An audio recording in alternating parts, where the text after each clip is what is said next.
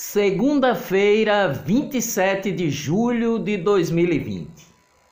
Olá, eu sou o jornalista Ivan Maurício e estas são as notícias mais importantes do dia. Tudo o que você precisa saber para começar o dia bem informado. Nesta segunda-feira, shopping centers poderão abrir duas horas mais cedo do que o horário atual permitido. Antes aberto das 12 às 20 horas, os shoppings passam a funcionar das 10 horas da manhã até as 20 horas. Já o comércio de rua terá sua capacidade de público dobrada. A determinação que era de um cliente a cada 20 metros quadrados passará a ser de um comprador a cada 10 metros quadrados. Petrolina reabre comércio, parques, feiras e shopping nesta segunda-feira. Representantes do Polo de Confecções do Agreste pressionam por reabertura. Em todas as regiões do estado segue proibida a realização de jogos de futebol com público, museus, cinemas, teatro e aulas presenciais. Auxílio emergencial. Caixa Econômica Federal paga quarta parcela a 1 milhão e 900 mil beneficiários do Bolsa Família com NIS final 6 nesta segunda-feira. Clique no link que está no texto do podcast e confira o calendário completo de pagamentos do auxílio emergencial de 600 reais. E mais, presidente Bolsonaro diz que novo teste para Covid-19 deu negativo. Presidente do Superior Tribunal de Justiça, o STJ, ministro João Otávio de Noronha, testou positivo para o novo coronavírus. Assintomático, o ministro João Otávio de Noronha continuará atuando de casa no plantão do Judiciário, que se encerra na próxima sexta-feira, 31. Conselho Nacional de Justiça abre reclamação disciplinar contra desembargador Eduardo Siqueira. Eduardo Siqueira foi o magistrado que chamou o guarda que o multou por andar sem máscaras de analfabeto. Justiça Eleitoral pretende ser mais rígida com partidos que fraudam candidaturas femininas para cumprir a determinação de que 30% dos concorrentes a vagas no legislativo sejam mulheres. As eleições de novembro deste ano serão as primeiras em que estará valendo uma resolução que permite ao juiz derrubar uma lista inteira de candidatos a vereador antes mesmo da votação, caso a irregularidade seja constatada. Marinha estende alerta de ondas com até 3 metros em Pernambuco. No litoral, ondas podem atingir 2 metros e meio. Tradicional Jornal Diário de Pernambuco voltará a circular, a circular com sua edição impressa em papel e em novo formato a partir de 1 de agosto. Haverá também mudanças na linha editorial dentro do projeto Rumo aos 200 anos que será lançado em agosto. Desde maio passado, como consequência da pandemia, o Diário de Pernambuco suspendeu sua edição em papel. Homem da meia-noite de Olinda perde sua namorada mais famosa, a pintora pernambucana Teresa Costa Rego de 91 anos, faleceu ontem em razão de um derrame seguido de parada cardíaca. Grande perda para a cultura brasileira. Tristeza na Rua do Amparo, em Olinda, de onde da janela de sua casa Teresa Costa Rego, todo sábado de carnaval, esperava a visita do homem da meia-noite. Faleceu de causas naturais ontem o empresário Vinícius Tavares de Melo, um dos fundadores de um dos maiores grupos empresariais do Nordeste, o GTM. E o rádio pernambucano registra o falecimento aos 81 anos, no sábado, do comunicador Elias Lourenço, do Alô Nordeste das Madrugadas da Rádio Clube e Rádio Folha de Pernambuco.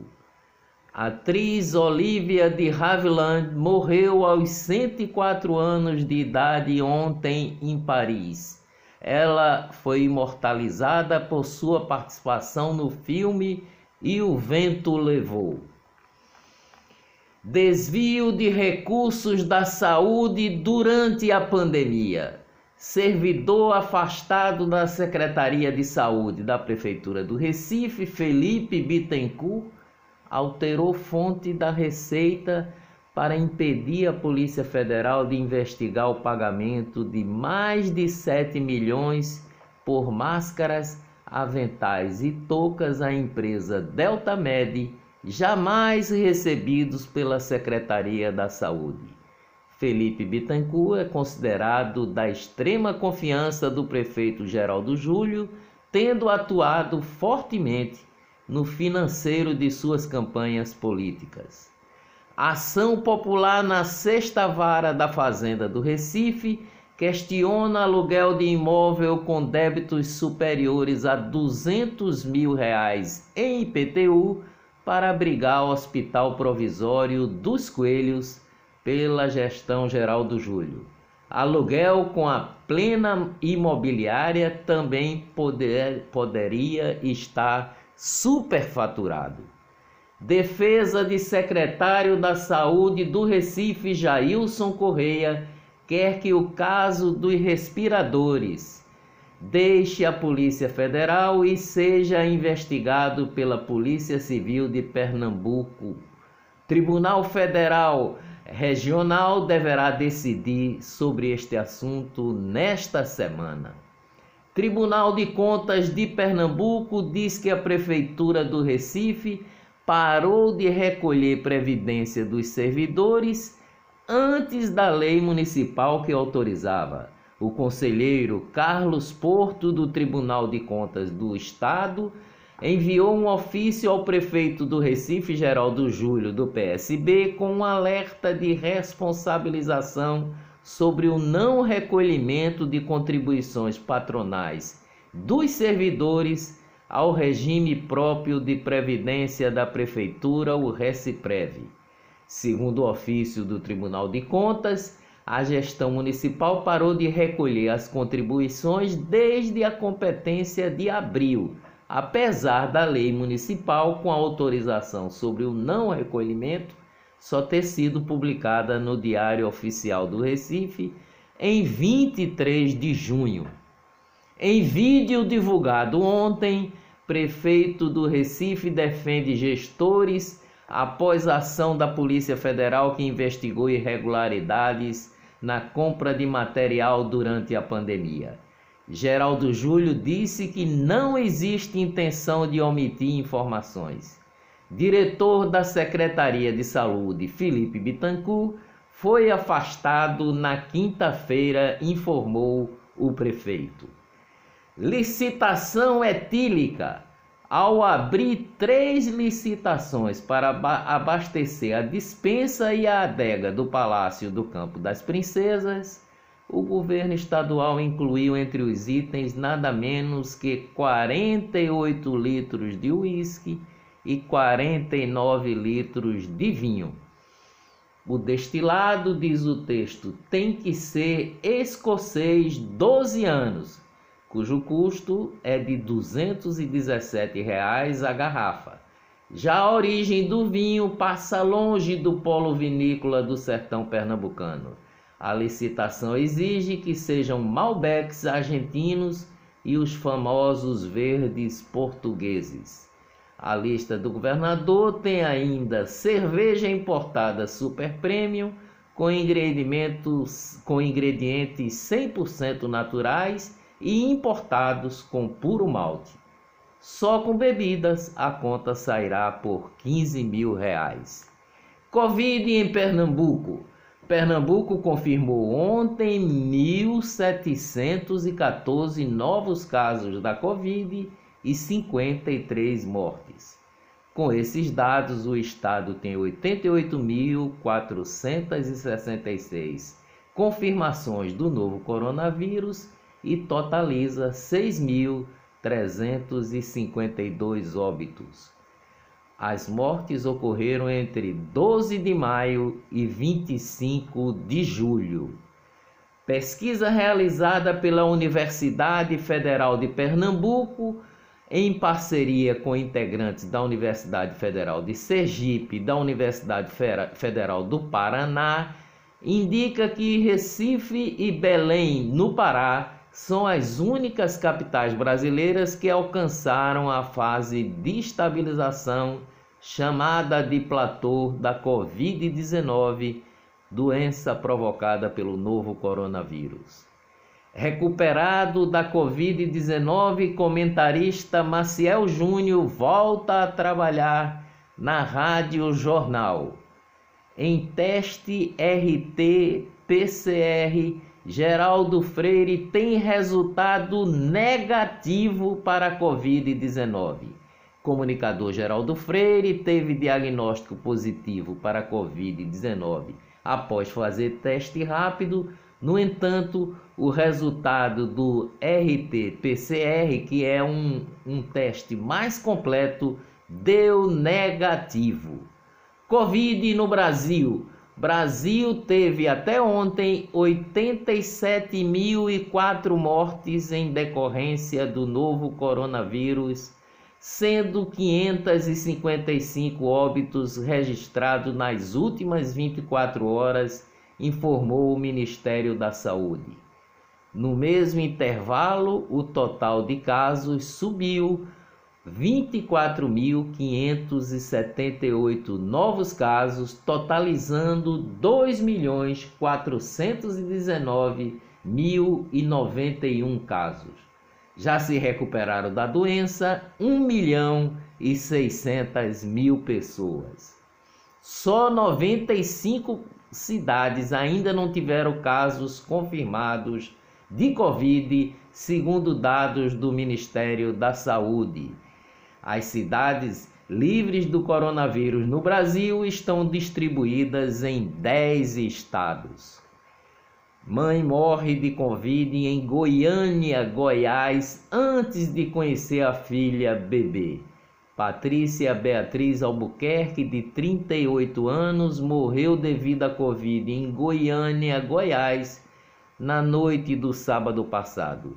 Ela não chegou a conhecer a filha bebê, que nasceu prematura quando ela já estava internada com a doença. Após reclamação de hoteleiros, prefeito Marcelo Crivella diz que vai debater Réveillon alternativo no Rio de Janeiro. Belo Horizonte atinge 89% da ocupação de UTIs reservadas para pacientes com Covid. 87% das pessoas mortas por complicações da Covid no Distrito Federal apresentam doenças pré-existentes. Cardiopatas e acometidos por distúrbios metabólicos, como a diabetes, são os que mais vieram a óbitos. Especialistas alertam que o tratamento e o controle dessas enfermidades podem evitar óbitos de pacientes. Fórmula 1 confirma exclusão do Grande Prêmio do Brasil da temporada de 2020. Será a primeira vez desde 1973 que o Brasil não receberá uma etapa oficial da Fórmula 1. Covid no mundo. Casos de Covid no mundo passam de 16 milhões epidemia do novo coronavírus volta a crescer em todas as regiões do mundo.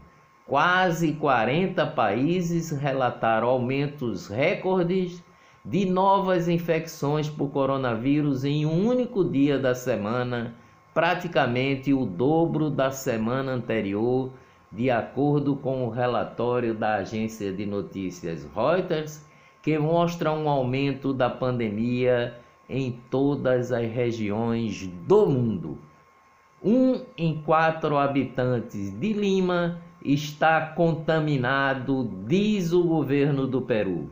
Contra o coronavírus, empresa de Londres testa ônibus de teto aberto. São veículos de dois andares com a parte superior ao ar livre, usando em cidades do mundo todo para transportar turistas. A Alemanha testará viajantes que voltaram de áreas de risco para a Covid-19.